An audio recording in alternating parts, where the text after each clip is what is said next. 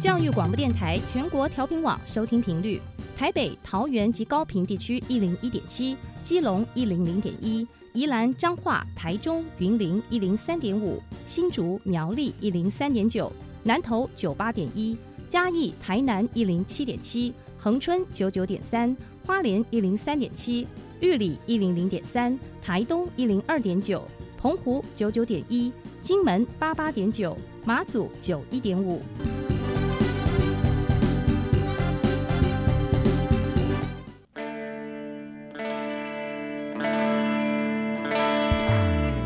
命时时有惊喜，生活处处是学习。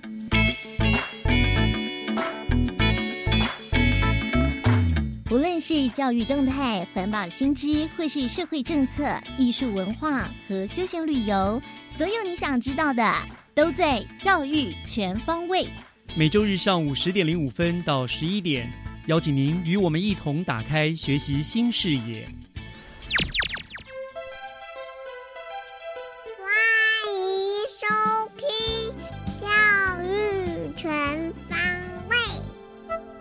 早安，各位亲爱的听众朋友们，欢迎收听十一月十三号的教育全方位，我是岳志忠。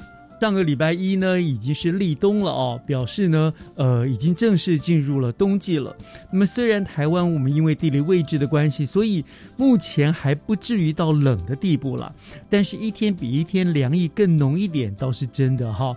那听说最近感染了那个流感感冒的人数也就变多了，所以希望听众朋友们呢，还是要多注意添加衣物，以免受凉。希望所有的听众朋友们，大家都能够健健康康的。好，那么今天的教育全方位，照例的就由学习加油站的单元开始喽。学习加油站，掌握资讯，学习加值。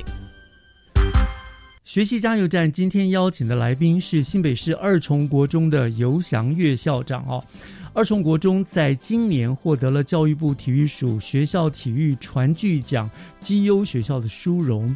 那我们就请校长呢来跟听众们分享一下二重国中是如何来推动学校的体育的。呃，首先欢迎校长，校长您好。主持人好，各位听众朋友，大家好。是，先恭喜校长啊，就是二重得到了这样一个呃体育传剧奖。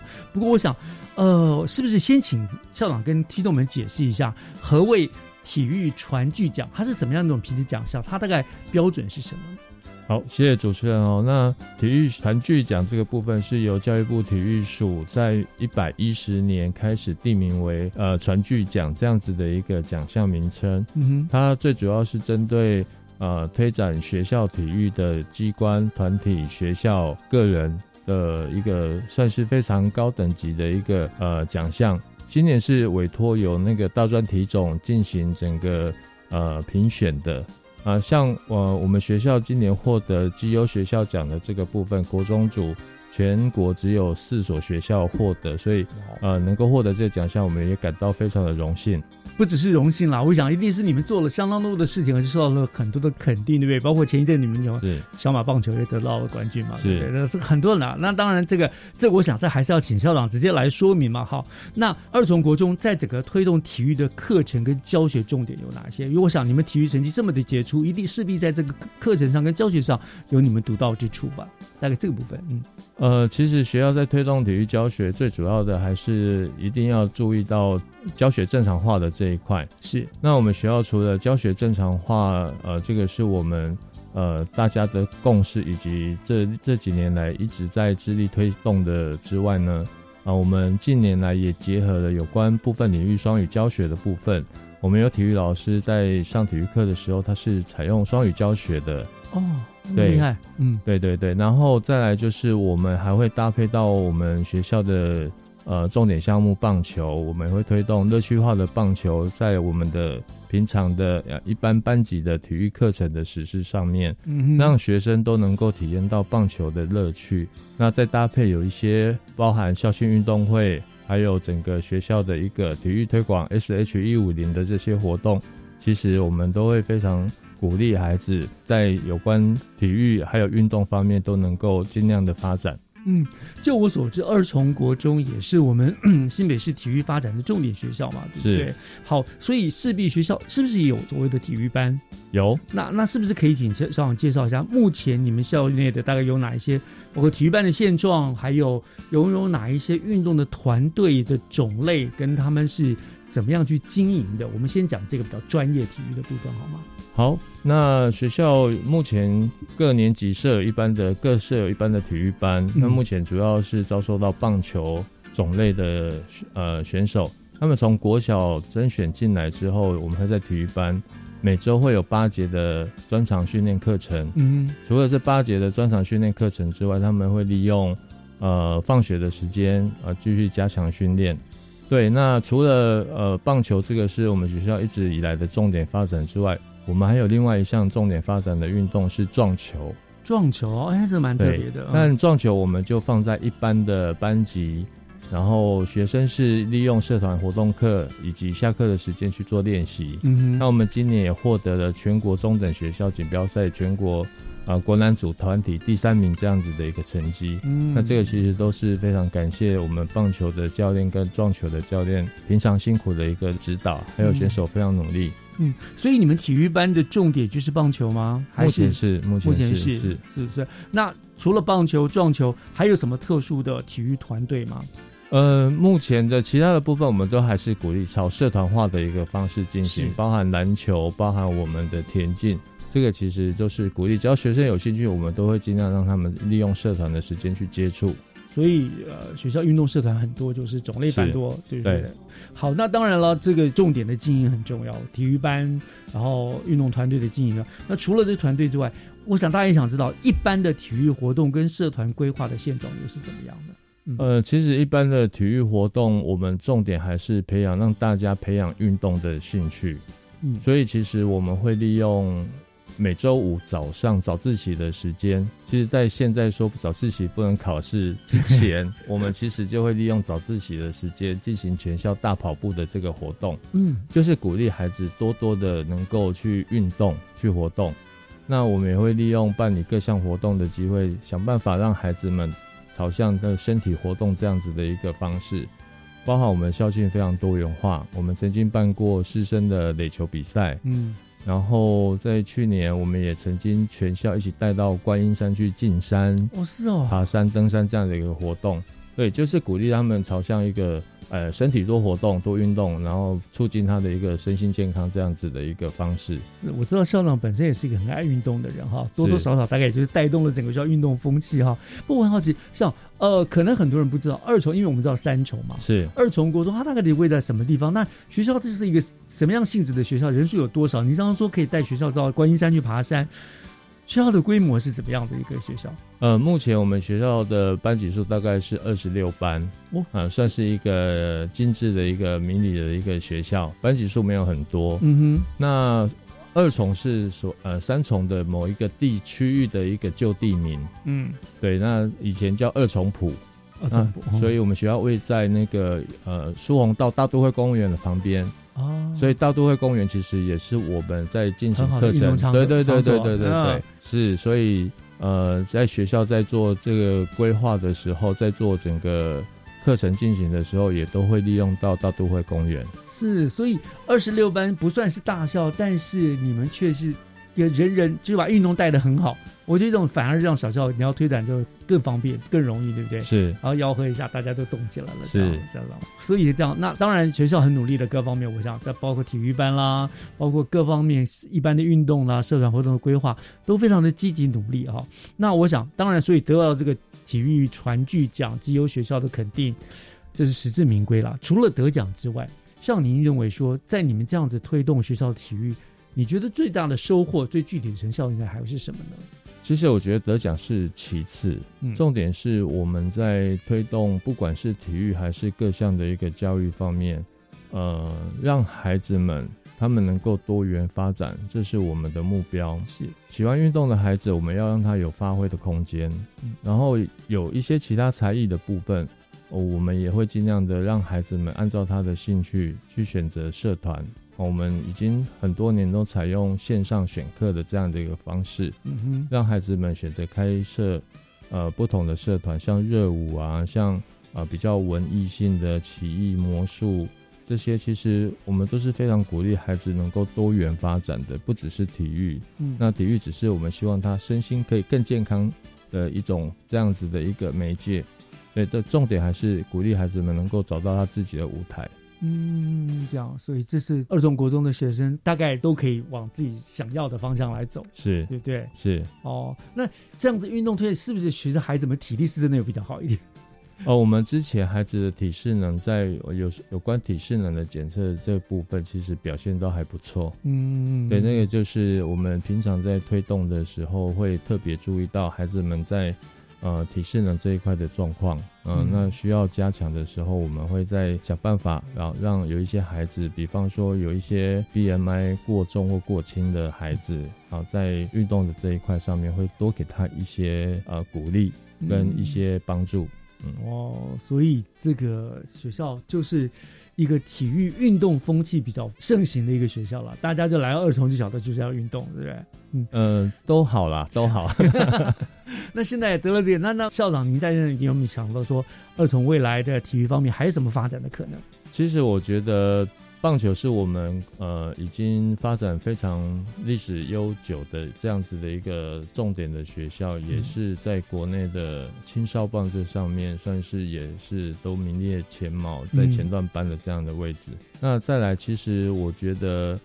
呃，学生体育的这一块，如果要发展的话，还是要重视到三级衔接的这个部分。嗯哼，呃，可能就是看临近国小有没有什么样的一个运动发展的团队，那学校这边可以做一些人才的衔续的继续培养。啊，是是是，然后让孩子们，如果他找到说，哎，这个是他喜欢的，他有兴趣的，未来想要朝这个部分发展的话。学校都能够提供一个舞台，让他们能够继续的精进。总之就是尽可能的满足学生的需要。当他们有这个需求，他们有这个才能，我们就给他舞台，让他尽情的发挥。对，虽然说体力就是国力了，好，是呃，相信二重国中真的国家为你们自己培育了不少的体育人才喽。呃，是我们二重毕业的孩子，现在有很多都已经在职棒界这边追求他们的梦想。对，我们的国球这样，职棒真的是很不容易啊！而且，呃，更重要的是，我想，呃，你们也扎下了很好的运动的基础跟观念了，让孩子们大家都喜欢运动嘛，哈，对不对？是。所以我想得这个奖真的是实至名归了。谢谢，再一次恭喜校长，也谢谢校长今天来到在节目中跟我们做的这个分享，谢谢校长，谢谢，谢谢主持人，谢谢，谢谢。听小朋友分享校园里的事，欢迎收听《娃娃看天下》。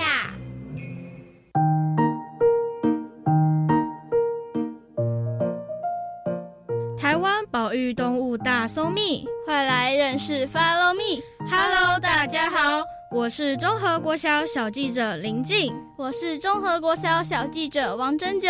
哇，怎么这么多可爱的保育类动物图片啊？对啊，这是我最近上网查资料时发现的呢。这么说，你应该知道这些保育类动物的特色吧？当然，像是台湾的特有种台湾黑熊，它们的胸前有一个白色的胜利大 V 符号，又像是穿山甲的身上布满鳞片，还有……停停停！你一下讲台湾黑熊，一下讲穿山甲，太急了吧？对不起，台湾保育类动物太多了嘛，我都想介绍啦。原来是这样啊！好啦好啦，请你慢慢讲，不然听众朋友都头晕了。好的，胸前有白色 V 的台湾黑熊，体型粗壮，体重约六十到一百五十公斤。是的，它们是生活在海拔三百至三千七百公尺山区的杂食性动物哦。而且台湾黑熊的怀孕期是六到七个月。每次生产一到三只小黑熊。针灸，你知道台湾黑熊是吃什么为生的吗？嗯，曾经有新闻报道人被熊咬，我猜它应该是吃肉的吧。不对，很多人误以为台湾黑熊只吃肉，其实它是标准的杂食性动物，而且以植物性食物为主，所吃的食物类别很繁杂呢。是哦，那台湾黑熊也像小熊维尼一样爱吃蜂蜜吗？会哦，他们会挖掘蚁窝和蜂窝，也吃植物的芽、叶、茎、根、果实，以及菇类、昆虫、虾、蟹、鱼类，甚至捕食山羊和小野猪呢。哇，感觉就是个机会主义觅食者，有什么东西就吃什么。对了。好像还有一种熊的胸前也像台湾黑熊一样有个胜利 V，对吧？是的，一般人看到胸前有白色 V 字形斑纹，都会误以为是台湾黑熊的独一无二标志。但是其实这是它与亚洲黑熊的共同特征哦。哦，原来是亲戚啊，难怪。对了，林静，我记得曾经有人调查过他们。发现台湾黑熊的母熊活动距离可达五十平方公里哟。没错，所以在野外可能会遇到它们。所以说到这里，我要考考你：如果在野外遇到台湾黑熊的攻击时，请问你应该要怎么办呢？我是会到处打探消息的小精灵，当然知道喽。爬树啦！错错错！我就知道你会听信谣言，但事实并不是哦。怎么可能？莫非是奔跑吗？惨了，我跑很慢呢，那不就死定了？别急，遇到黑熊不要狂奔，不要爬树，更不要停止呼吸装死。正确做法是冷静面对，避免与黑熊眼神交汇，缓慢后退后再离开现场。我的妈呀！不要和他眼神交汇，太难了，应该是吓都吓死了。我还是希望在动物园看见他们，其他地方就免了。换介绍穿山甲吧，好吧，换介绍台湾另一种保育动物穿山甲。它们主要分布于中国、台湾、印度、越南、泰国等地区，是一种濒临绝种的动物哦。唉，这都要怪传统的观念里，穿山甲的鳞片是很好的中药材，害得人们见到穿山甲就捕杀。其实这根本只是迷信而已。对啊，这个迷信害得可怜的穿山甲变成一级的保育类动物了。真是讨厌这些为了自己利益的人。根据调查，在过去捕猎的盛期，一年约有六万只穿山甲丧命呢，能不被灭绝也难啊。好可怕啊！请大家不要再迷信偏方，不要非法走私，也不要购买野生动物做成的中药材，才能真正保护穿山甲，让它们能活下去。说到穿山甲，它的体长约三十到一百公分，尾长更长，甚至会超过身体的体长呢。它的鼻孔和耳孔可以闭合。口腔里没有牙齿，虽然没牙齿，不过它长舌头很灵活，方便它吸食蚂蚁呢。好特别的动物，希望大家好好珍惜它。接着来介绍可爱的石虎吧。好的，说到石虎，虽然它长得像猫，但是它并不属于猫哦。这个我知道，常见的流浪猫和宠物猫。耳背是没有台湾石虎的白斑的，而且成年石虎的叫声是低沉的嘶喝声，并不会像猫喵喵叫。是的，虽然石虎体型和猫一样娇小，大约是五十到六十公分，不过它身上却有类似豹纹的块状斑点，最明显的是耳朵顶端比家猫还圆。还有啦。被人类饲养的家猫会用沙土覆盖排泄物，哈哈，石虎不会。不过石虎会爬树，也会游水，休息时会藏身于树上或浓密的草丛。重点来喽，石虎在晚上才会出门捕猎。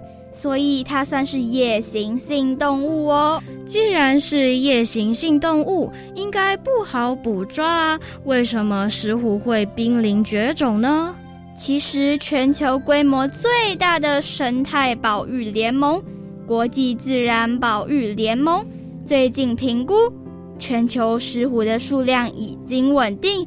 已被归类为无危机，但是台湾，但是台湾学者推估，台湾特有种石虎数量只剩下五百只上下，对吧？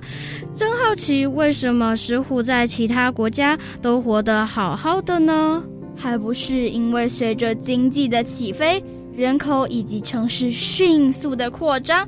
长在低海拔以及浅山的石虎栖息地迅速消失，石虎族群就石虎族群就大幅减少了。所以目前政府为了保护这些可怜的石虎，严格监督开发案，还有禁止使用兽夹、毒饵或猎具，因为这些工具会危害石虎及野生动物。还有政府也规定。如果狮虎危害农作物或是饲养的鸡只，应该通报主管机关，避免动用私刑。还有要购买友善石虎的农作物，因为愿意拯救石虎的农夫们，他们在石虎的栖息地不撒农药，让石虎可以吃到鼠类、蜥蜴和青蛙。这我知道，像是石虎柳丁和石虎火龙果就是呢。虽然这类有机蔬果价格比较高，但是这样不止吃到健康，还能保育野生动物。是的，如果大家想让这些台湾特有种动物能有序生存下去，一定要团结起来，配合政府及动物保护团体推行的保育政策哦。台湾保育动物大搜密，快来认识 Follow Me！谢谢收听。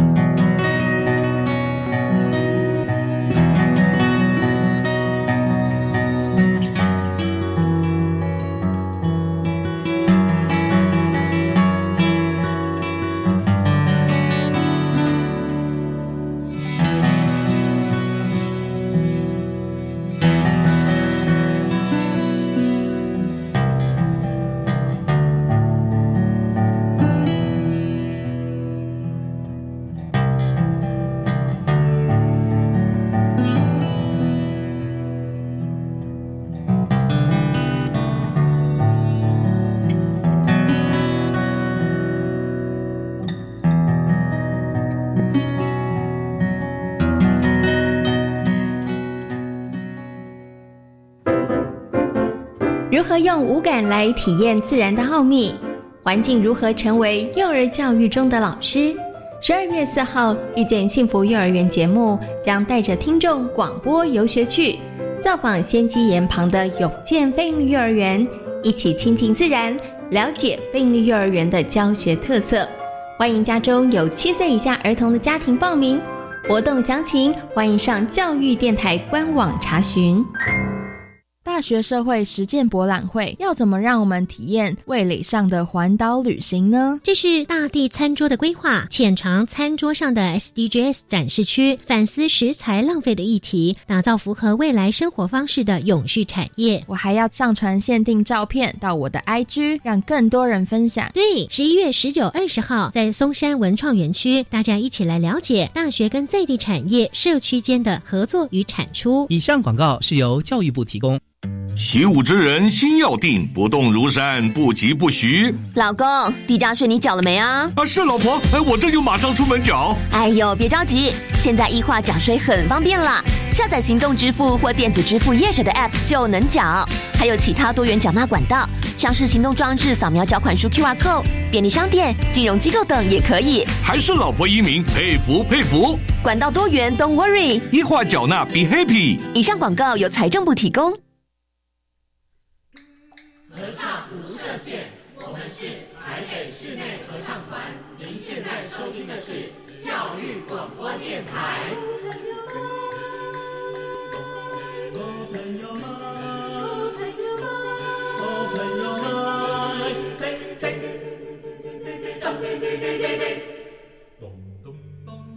就爱教育电台。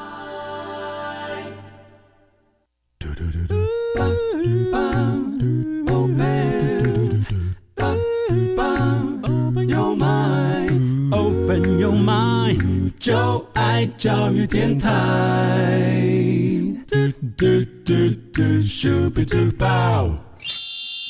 打开您的幸福生活新视野，请听学习城市万花筒。您正在收听的节目是教育广播电台教育全方位节目，节目的后半段又来到了学习城市万花筒的单元，我是岳志忠。我们教育万花筒的单元哈，除了教育主题之外，其实也都会在每个双数周跟听众朋友们来分享新北市政府各个局处最新的呃施政或者是活动的资讯。那我大概统计了一下哈，最常在我们这个单元跟大家做分享的局处就是农业局了。那么大家以为说我们新北市并不是一个所谓台湾的农业大县，可是殊不知我们新北市却有非常非常多别具有经济价值的特殊农渔物。产哦，那我也是透过这个节目的单元才知道，我们新北的农渔产原来是那么的蓬勃多元。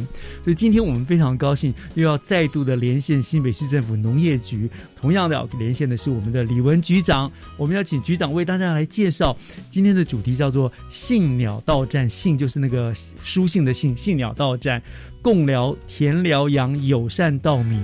雨风米好评贩售中哈，好，这是什么样的稻米？什么样的地方呢？我们就请局长来跟我们做呃说明了。局长您好。Hello，哎，志忠好，各位听众朋友，大家好，谢谢局长啊。这个农业局总是提供了我们很多很多的素材啊，让大家知道，哎，我们新北农业原来是这么的蓬勃发展。对啊，我们就是把好吃好玩的好健康呢带给大家，是，而且还非常多元哈。那我们今天要聊的就是我刚刚讲的什么信鸟刀站共聊田疗养友善稻米与风米嘛哈。可是在这个主主题里面，其实最先引起我好奇的是田疗养。听说田辽阳是贡寮的私密的景点啊，可是它到底在哪里？局长是不是先跟大家说明一下，这个田辽阳在到底在哪里？就是靠海吗？是不是还是还是怎么样？感觉个田辽阳，这是重点啊！你看，大家都知道有太平洋，不知道我们台湾还有田辽阳啊。其实田辽最特别的，其实它是在山里面，它主要的呢就是，哎，它就是一个自然环境形成，它大概就是在福隆火车站哈跟贡寮火车站之间哈一个啊。就是一个双溪河哈的平原，就是双溪河哈这样整个地形所呃形成的一个灌溉出来的一块平原。对，大概有七十公顷。以只是以前呢，因为哈它刚好是个双溪河的回回弯啊，嗯，所以以前呢这个造成呢这个下大雨的时候呢，河水没有办法马上宣泄，嗯，淹没了整个平原，就像汪洋一样，所以以前叫做田寮洋。哦，所以它不真的不是，其实不是海洋，而是一块，说是它是个平原哦。是，就是一个呃河流冲击出来的一个平原，可是刚好很特别，嗯，它旁边有雪山山脉，那又有个河的弯处哈，让这个水呢雨水下来不能马上宣泄，所以成为一个平，哎，成为一个像洋一个像一个河大湖这样的一个洋。嗯，就是因为有这个，我们都知道有这个水哈，这样雨水呢这样子流下来，到这个地方有像会有形成像沼泽啊，加上水田啊，还有一些树林啊，形成一个非常特殊，在小个小小一个七十公顷有非常丰富的生态跟环境的样貌在这里面。嗯，非常特别的地方哈。是，所以因为有雪山。加上那个地，所以有很多水。那所以现在它是一个呃，作为稻田吗？还是说它是一个多元生态、一个水生态展示的地方呢？对，因为啊，它本来就是一个水田的地方。嗯啊，但是呢，因为加上呢，以往刚刚有这个特色哈，就是会形成的，除了水水田之外呢。那么还会有形成的沼泽啊，呃，或者是呃长比较高的水生的植物的啊草生的植物，什么草泽、树林等等，嗯，是它原本的风貌。那可是呢啊，因为呢过往呢这个经过这个双溪河经过整治之后啊，这个呃淹水情况就不见了。在这个情况之下，原来的有一些生态啊，自然的生态的情况啊，就变得改变。嗯，也不能说破坏啊，就是尽情的就改变了。嗯，那啊，本来呢，它是一个候鸟哈，跟鸟类生长一个非常重要的地方，那就这个生态环境就被改变了。嗯，所以呢，我们就是在这个情况之下呢，就是我们跟啊农委会林务局大家一起合作哈，就是虽然它不会淹没，那但是呢，我们就是请在地的农民大家一起合作呢。在就是水田呢，我们是早一点开始放水啊，蓄水，让原来的生态里面的水的部分又恢复过来，让整个生态哈能够，尤其是像候鸟啊一些哈比较特殊的生物呢，就可以继续的在原来的他们所生长的环境呢。啊，继续生长，成为一个生态非常丰富的地方，就是又有农田啊，又有农产，而且呢，生态非常的丰富。是，那局长，您说这边生态很丰富嘛？哈，有没有具体在那个地方比较呃常见到的一些呃生物，大概有哪一些啊？对，最重要一点呢是啊，我们所记录到的鸟种啊，嗯，已经是有啊三百四十种，有些很多人啊，现在这是一个很夯的地方哦。那这个。坐火车哈，经过这段时间的时候，大家会看到，除了很漂亮景色之外，有看到很大的大群的候鸟啊，跟就是原来的鸟类会群飞，这个非常漂亮的景色。哦，那所以很多赏鸟人是应该对这个地方就不陌生了。而且还有吸引很多铁道迷，这是一个很难得的一个景色。坐铁道哈啊，在铁路上看到美丽的自然的农田的风光之外，可以看到这么多的鸟类群飞啊。那个景色是非常震撼人，震撼人。是，哎，这样子说起来蛮特别的哈，因为感觉那一段的路都是山路嘛哈，所以没想到中间还有一段有这种田地平原的。对对对对，有道理，就是很特殊的一个，在山路中有个平原，没有错。嗯，是不？不过我们一般人真的都不太知道哈。那这是候鸟嘛哈？那鸟类之外，它本身有没有原生的一些它的呃动物呢？其他的动物在那个地方？呃，像例如说大家比较常知道的，像白鼻星啊、嗯，麝香猫之外呢，还有很多比较特别一点的，像直线虻啊，嗯哼，还有那个柴棺龟啊，就是它的龟壳的特色，好像柴棺一样哈，嗯，柴棺龟啊，还有呃台湾吻虾虎啊，嗯，是这是鱼类啊，嗯，除了动物，鱼类这都是非常特殊的物种，在这边都可以啊有很好的一个他们所分布的环境。哦，所以说来那个地方，因为地形跟地貌的关系也蛮，这是也蛮丰富。除了候鸟，还有这么多原生的这个动物都在哈。那我相信应该都比较没有破坏到吧？因为那个地方不是很多人知道嘛哈。它大概保存的很好吧，对不对？是，而且是经过大家哈，呃，看着它原来的生态的原来的环境的风貌哈，嗯，那跟我们像刚刚所提到的，我们跟那些农民大家一起合作哈，本来是水稻田嘛，那他们都是以前就是会等到这个一月的时候才开始蓄水啊，嗯，这个，但是因为那个地方水是一直是一个很重要生态的一个主要的元素。所以，我们大家就是跟农民一起合作，他从每年的十月就开始蓄水，让原来会泛滥的哈，就是那个平原河流会泛滥那个景象，因为水田的蓄水就可以恢复。所以，这个是这个地方最大的、最深远的一个价值。是是是，农产然后呢，农民的一些生活的方式跟生产的方式它会一个改变，让生态哈跟环境能够完全的恢复。哦，所以。赵局长这样讲，真的果然它不但是一个秘密景点，而且呃，不论在生态上、物产上都有它的重要性，对不对？那既然这个地方这么的特别、这么的特殊，市府那边有没有针对田寮羊，除了您刚刚说是河水的整治之外，有没有什么特别的一些保护措施呢？让它维持它的那个，它这个地方主要的呃，刚刚我们讲的是生态动物嘛，那主要的农产又是什么呢？啊，对这个部分呢，特别借这个机会跟大家说明一下，就因为它这个地方这么特别哈。是，所以是我们国家推动国土绿网计划的一个很重要的一个据点。是。那在那边，除了我们刚刚讲的治水之外呢，啊，例如说像讲到这个动物的部分哈，我们会在那边的溪流哈，会设一些挂吊网，好，让这个呃路上的哺乳啊生物呢，可以上下攀攀爬，好，这就补足原来生态上的不足的地方。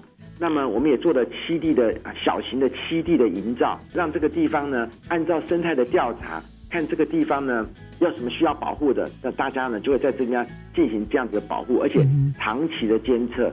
最重要一点是，它本来就是一个很好的地方。那么农民呢，采用很更友善的方法，像他不会有使用除草剂啊，不会使用农药啊等等呢，就让那个地方呢一直保持一个最好的一个生产的一个环境啊，也是生态友好的地方。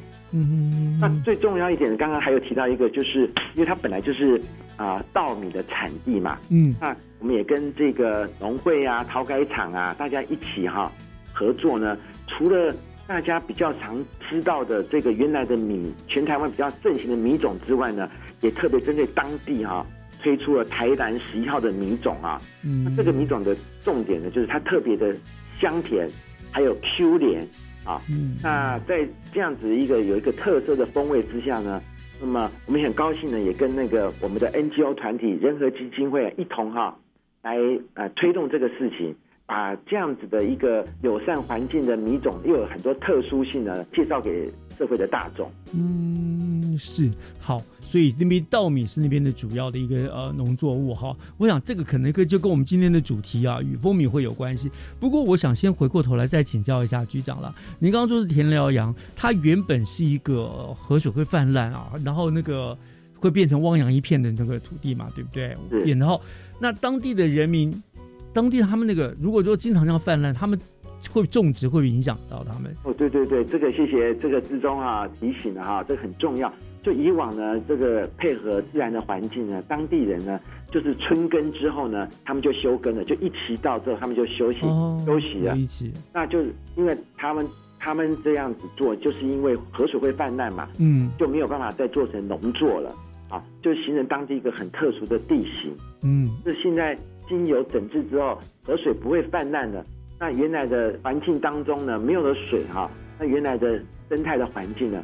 就受到了影响，嗯，所以啊，才会有推动了国土地网的计划啊，就是请当地的农民大家一起啊，在提早在十月份的时候呢，就开始在水田啊放水，哦，让水就是本来是用泛滥的水呢，河水泛滥水变成水田的水，然后也没有耕种，只是自然的让生物啊，不管是鸟类啊、水生动物啊、路上。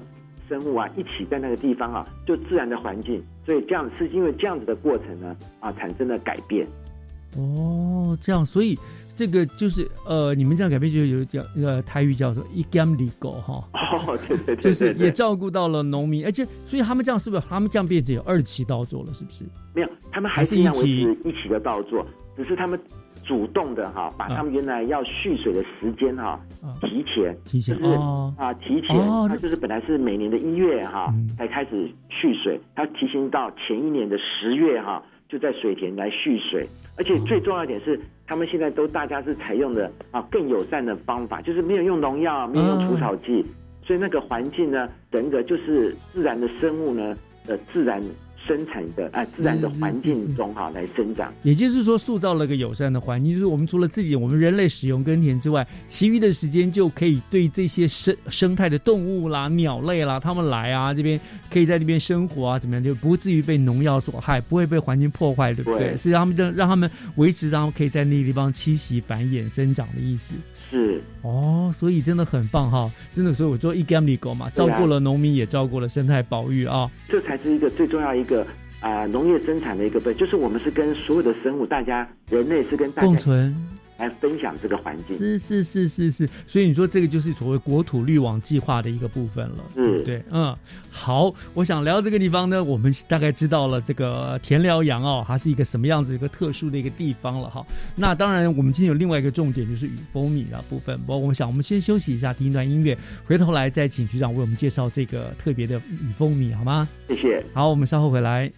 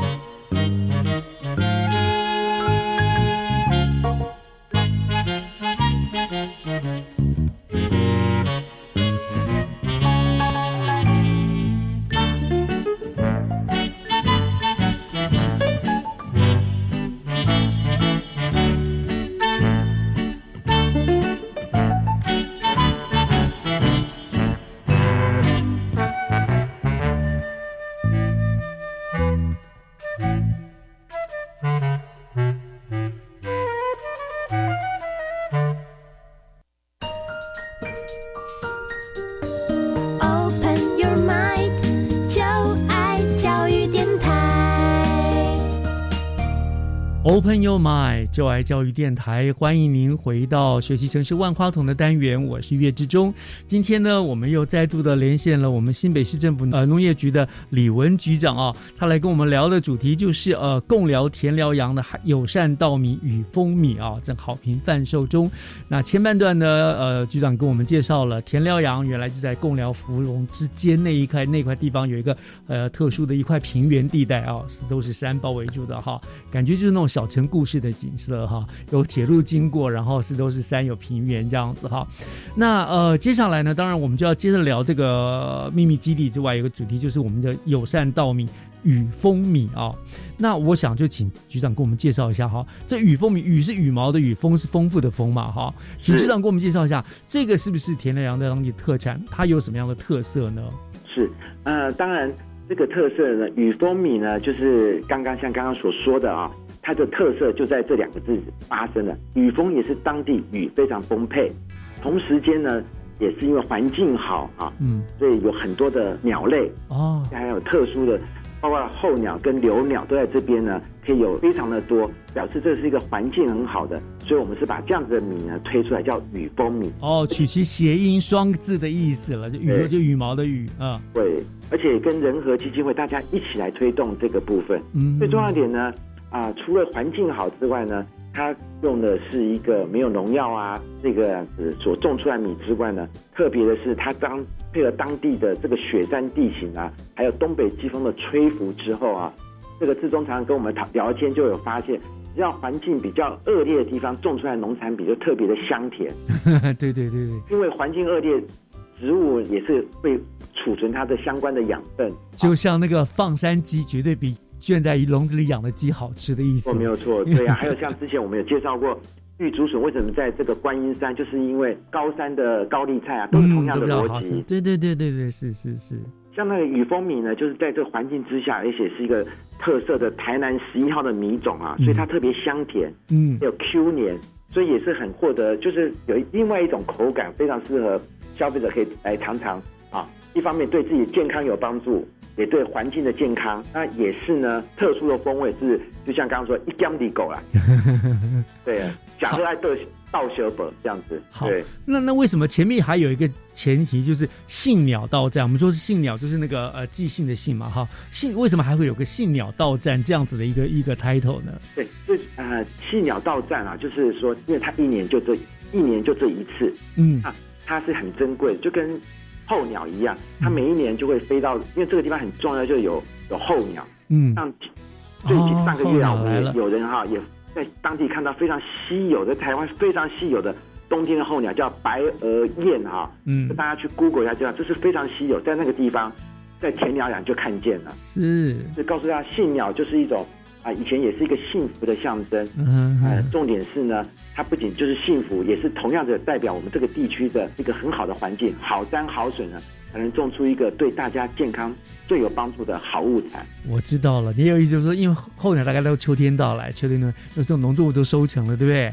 候鸟来了，表示我们农作物就收成了，我们的米就上市了，是不是这个意思？是，对呀、哦，是。那这个这个米已经呃有在推出了吗？什么时候推出来了这样的米？因为好像我倒是第一次听到了这样的米，是不是它是一个比较新的推出的一个东西？呃，稻米呢？是，当然它是啊、我们是从啊、就是一百一十年开始哈、嗯。推动这个部分。然后呢，当然现在大家也开始重视它哈、那它大概就是呃，它每年大概七月的时候会收割，嗯哼。经过啊稻谷的碾压啊等等的这个样的程序哈、在九月份的时候就开始贩售。哦，对，那大家呢，如果想要尝尝这个雨蜂米的话呢，对大家健康最有帮助的雨蜂米，而且是特殊口感的雨蜂米的话呢，可以到啊、我们的啊、瑞芳农会，因为当地也是属于瑞芳地区农会哈，嗯可以实体的购买。还有呢，仁和环境基金会呢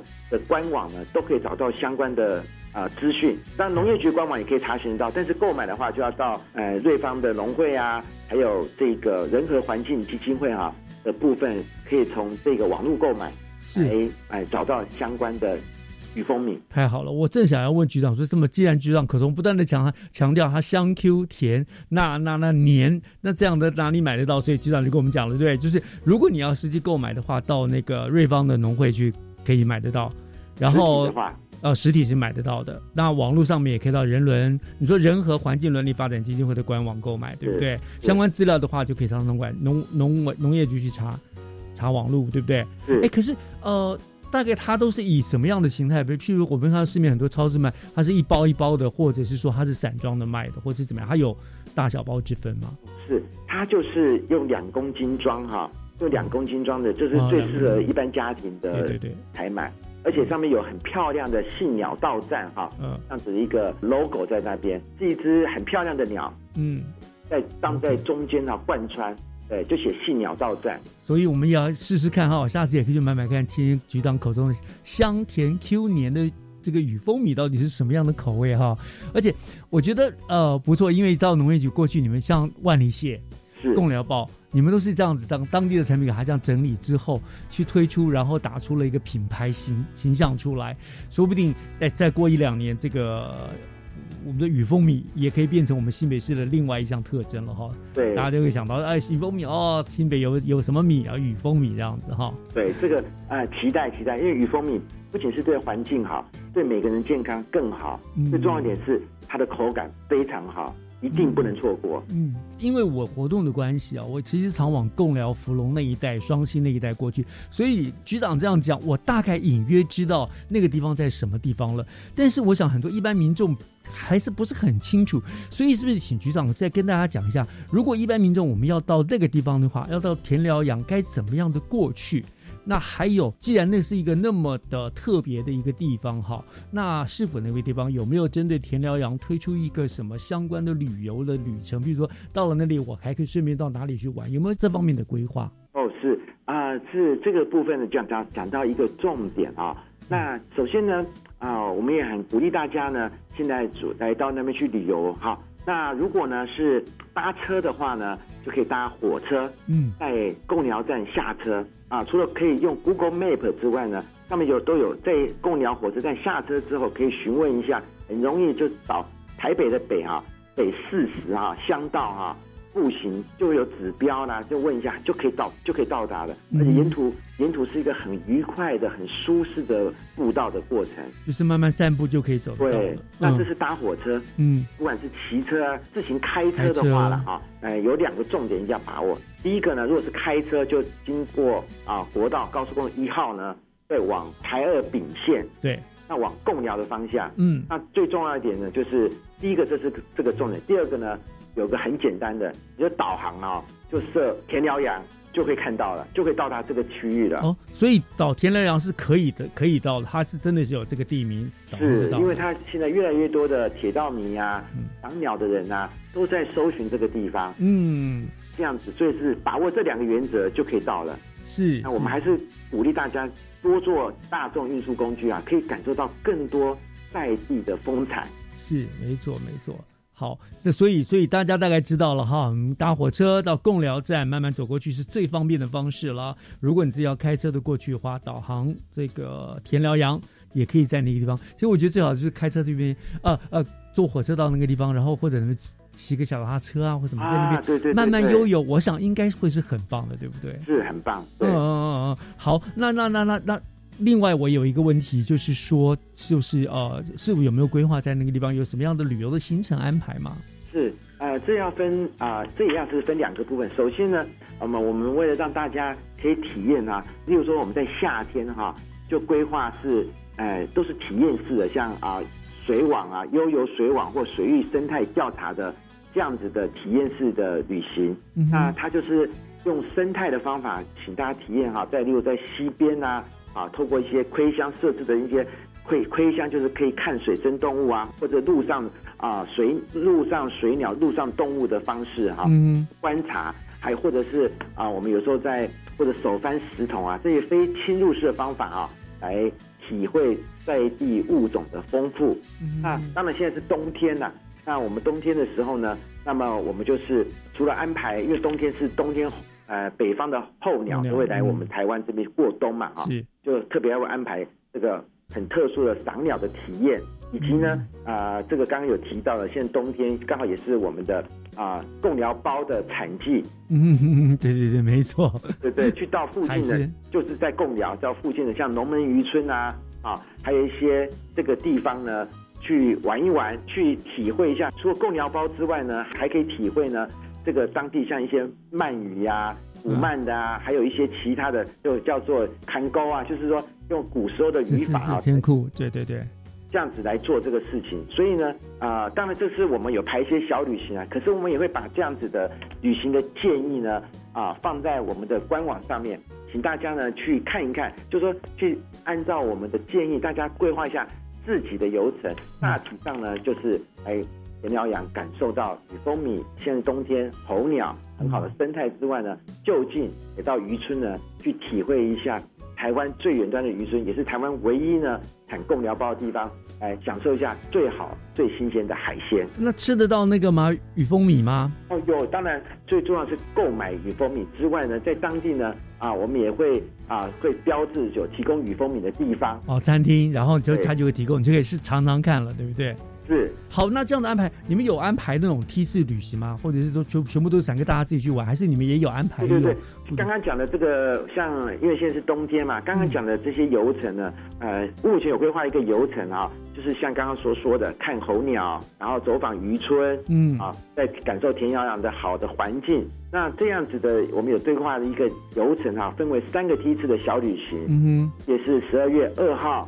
十二月十号跟十二月十六号出团，是。那请大家呢一定啊有兴趣一定要赶快到我们新北市农业局的网站，有个来去农家度一日哈，嗯，赶快来看，然后有兴趣赶快来报名。是是是，这个这个很棒很难得的一个体验农村体验的机会，又可以吃到我们这个雨蜂米啊，所以就是上新北市农业局来去农家度一晚，对不对？度一日，度一日，哦，度一日这样子的一个活动，有日才有晚。我们很欢迎大家可以这边留宿啦。对，当然当然，我其实是可以啦，因为那附近还有很多像芙蓉啊、贡寮很多地方可以玩的嘛，对不对？对对，嗯，是好哇，真的是觉得好像蛮精彩的这样子哈。那非常谢谢我们的李文局长今天为我们介绍了在贡寮的这个秘密基地，还有令人垂涎的田寮阳友善稻米与蜂米。我想，看来我又有理由再往那个地方去一趟贡寮，再去玩一下了。啊，太棒了！自中去以后，就会带来更多的好朋友一起到。是是是跟朋友一起去分享这里的美食跟美景一定是很棒的。好那我们今天就非常谢谢刘文局长再次接受我们节目的专访谢谢局长。谢谢志忠谢谢各位听众朋友。谢谢。好谢谢。